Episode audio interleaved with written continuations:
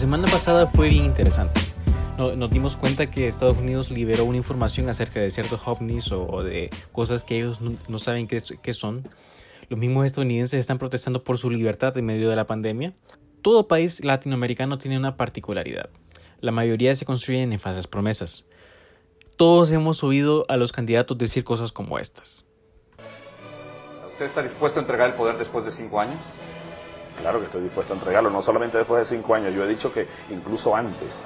Yo estaré en campaña toda mi vida. Les voy a salir hasta en la sopa. Hasta que... Vamos por un camino del todo nuevo. Digamos no al camino trillado de siempre. Todos podemos apoyar para orientar, convencer y organizar al pueblo. En lo que a mí corresponde Confieso que soy un hombre de fe y convicciones, con errores y defectos, como todos los seres humanos. En lo espiritual, profeso el amor al prójimo. Nunca me ha interesado el dinero, pero sostengo que no todo el que tiene es malvado. Y estoy convencido que por el bien de todos, primero los pobres. No lucho por la ambición al poder, sino por ideales y por principios y estoy consciente que la transformación de México. Por eso yo te voy a contar lo que no voy a hacer. No voy a buscarme enemigos ni peleas sin sentido. No voy a hablar, hablar y no escuchar. No voy a querer perpetuarme en el poder. No voy a perseguir a quien piense distinto. No voy a mentir ni con el INDEC, ni con la inflación, ni con nada. No voy a sacarle la ayuda a nadie. No voy a cambiar las cosas que sí se hicieron bien. Y lo más importante, es que no te voy a dejar solo a vos ni a ninguno de los argentinos, porque la única manera de hacer el país que queremos es todos juntos. Mauricio Macri, presidente de la Nación. Latinoamérica sueña con la promesa de cada presidente de mejorar, como lo prometió Fidel Castro con Cuba, como lo prometió Hugo Chávez con Venezuela, como lo prometió Mauricio Macri con Argentina, y como lo ha prometido cada uno de nuestros presidentes aquí en Honduras. ¿Por qué vamos a hablar de las Campañas políticas, uno, porque afecta el presente y futuro de un país, y dos, porque sí. Vemos que en Latinoamérica son pocos los ejemplos. Algunos que podemos mencionar es Chile hasta cierto punto, Panamá también, pero hay mucha corrupción, Costa Rica y Colombia, tomando en cuenta que Colombia ha tenido un estancamiento en su crecimiento y el narcotráfico ha, dañado muchísimo a la nación. Pero, ¿qué dice los datos acerca de nuestro país, Honduras? En años recientes, Honduras había registrado las segundas, las segundas tasas de crecimiento económico más altas de Centroamérica, superadas solo por Panamá. El crecimiento del PIB del país alcanzó el 4.8% en el 2017, el 3.7% en el 2018 y 2.7% en 2019. No obstante, debido al impacto de la pandemia del COVID-19, se espera que la economía hondureña se contraiga un 2.3% en el 2020 y crezca un 3.9% en el 2021.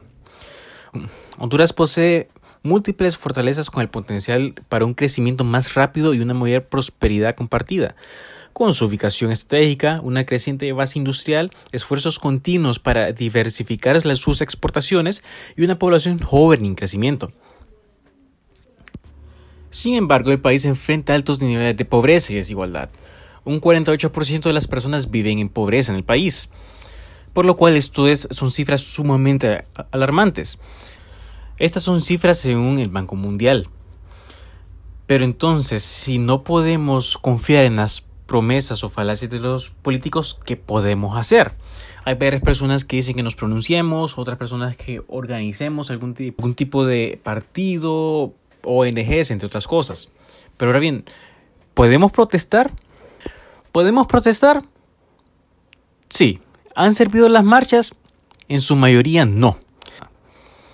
No importa la cantidad de personas que salgan a las calles en los últimos años en Latinoamérica, las marchas no han impactado o hecho los cambios que se exigen. Lo hemos vivido en Honduras, en Nicaragua, incluso hoy en día en Nicaragua es ilegal protestar. En Venezuela también lo ha vivido. Todos en Latinoamérica hemos vivido esto. Hemos vivido en un país en el cual se roban los fondos para la salud y la educación y no se sabe qué se hacen con ellos y los afectados somos los ciudadanos. Siempre hay, un, siempre hay excepciones como Puerto Rico, ya que su gobernador renunció por varias marchas y también varias acusaciones que él tenía, pero en, esta, en este específico caso, el gobernador tenía acusaciones y había también ofendido a varias personas.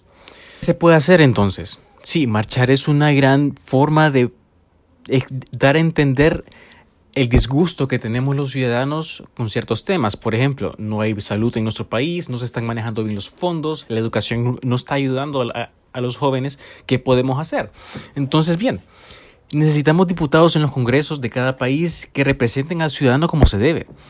Y eso lo podemos hacer mediante las votaciones. No votar por propagandas, votar por tener una voz en el Congreso. Podemos hacer organizaciones que busquen un cambio, tipos ONGs, entre otras cosas. Y sí, lo sé, estamos en Honduras y algunos son corruptos o ladrones, pero podemos ver que aún hay gente que quiere ver el país crecer. Podemos votar por partidos diferentes, no, solamente por el Partido Liberal o Nacional, del cual de esto hablamos mucho en el episodio número uno. No apoyemos las promesas de los diputados o alcaldes o presidentes. Hay varios mandatarios que llevan años en el Congreso y no han hecho absolutamente nada basémonos en los hechos y no promesas. Entonces, ¿qué podríamos hacer también? queremos creerles a ustedes políticos de las promesas que nos dicen en sus campañas electorales, de que vamos a crecer como país, que ya no va a haber tanta inseguridad, ya no va a haber tanta corrupción. En serio que queremos creerles, pero al final de la situación, al final de la historia siempre es lo mismo. Promesas, promesas y no hay ningún tipo de cambio. Países como El Salvador tiene un que pese a que es un país mucho más pequeño que nuestro Honduras, tiene un PIB un poco más alto que nosotros, producen más que nosotros. Les, no estamos dándole la oportunidad a los hondureños de poder desarrollarse para poder abrir startups, para poder abrir empresas pequeñas que puedan poco a poco ir creciendo. No, hemos facilitado una seguridad a los ciudadanos para que puedan abrir sus negocios sin necesidad de tener que pagar algún impuesto de guerra es bien lamentable todo eso, pero no, no es que quiera decir que todo es malo. O sea, en nuestro país hay gente buena, hay gente que quiere ver el país nuevo, crecer, entre otras cosas. Eh, tenemos un café excelentísimo y tenemos cafetaleras para ello. Pero también, ¿qué podríamos hacer para poder mejorar la economía de nuestro país? Podemos eh, implementar una economía de mercado abierto como la de Estados Unidos o la de varios países de Europa, la cual es ellos tienen la libertad de poder emitir acciones y que los ciudadanos o empresas puedan comprar y vender esas acciones. También podríamos emitir programas de sustento para las, para las startups y las empresas que vienen empezando, en donde no se pague en sus primeros años los impuestos, en donde se le ayude a fomentar nuevas ideas, a fomentar una buena administración y una vez que se mantenga ya poder contribuir al país, entre otras cosas. También podríamos implementar leyes a donde se proteja al ciudadano. Podemos implementar también seguridad. Tenemos mano de obra calificada para hacer eh, eh, construcciones, tenemos arquitectos, abogados de primer nivel, varias cosas que el país produce de hondureños que quieren trabajar y transformar nuestra Honduras. ¿Qué puede hacer el gobierno acerca de esto? Impulsarlos. Impulsar la micro y pequeña empresa. Impulsar a la gente que tiene buenas ideas, entre otras cosas.